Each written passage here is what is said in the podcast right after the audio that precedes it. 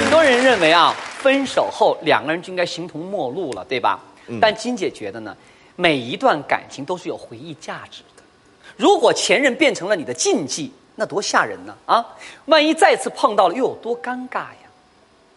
说到与前任相遇，就拿我另外一个前任举个例子吧。等会儿姐，嗯，你今天是打算放开了说，是吧？没有啊，我怕姐夫受不了。哎呀，没事儿，没事儿。这位前任呢，汉斯也很熟，在我之前脱口秀里面提到过，就是我和汉斯谈恋爱之前刚分手那个法国人。哦，就是在那个吵架那集出现的，逼着你雪夜上梁山的那个法国人。后来又在情人节里和汉斯在咖啡馆里喝咖啡，最后谈判谈判失败了，自己退出你生命的那个法国人呗。没错。哦。嘿嘿。哎，姐，我说句实话呀。咋的？看咱们金星秀啊，得有看电视连续剧的心呐。你这要落下一集，你都根本跟不上啊。而且比电视剧还过瘾呢啊。不过今天要讲的是个续集。啊，那是去年夏天吧，这个法国人突然给我发了一个电子邮件，说要来中国看我。我就跟汉斯说了这件事情，结果汉斯很淡定的说：“有朋自远方来，不亦乐乎。”把他。结果他来了，还带着他的西班牙女朋友来了，说是看 F 一方程式赛车的，到上海来，顺便呢拜访一下我和汉斯。然后呢，我们夫妇做东，请他们俩吃了一顿饭。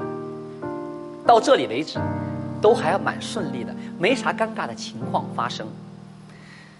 但我没想到的是，尴尬的情形发生在了西装店里。到上海第二天。我那法国前任就提出来说，以前我给他定做西装特别好，希望再到那家店再去定做一套。我跟那个法国男朋友谈了两三年吧，他那时候的西装啊，全是我在上海帮他找一个老裁缝给定做的。然后呢，到了西装店，那个老裁缝一见到我呀，很奇怪的问：“哎，金老师，你上个月不是刚刚来过吗？怎么又想给汉斯做西装啦？”我呢就指着这位法国前任，这老师傅说：“啊，不是师傅，呃，是是给他做。”没想到那老师傅记性好哦，认出了法国人啊。趁着法国人打电话的时候，偷偷把我拖到一边啊，欲言又止的说：“哎呦，金老师，金老师，你你你你跟汉斯没事吧？”哎呦，当时把我弄那个尴尬哟。裁缝见我不说话了。还苦口婆心劝我呢，说的哎呦，金老师，金老师，有句话呀，我得劝劝你啊。汉斯人挺好，每次来都对大家都很有礼貌，对孩子也很有耐心的。我说哎呀，师傅啊，你想的太多了，我和汉斯没事儿，这是我前男友，他怀念您的手艺啊。哦哦哦，那那我就放心了。我说您就赶快再给他量量尺寸吧，师傅啊，来。师傅这时说什么？哎呦呦，不用不用不用量不用量，他的尺寸我有。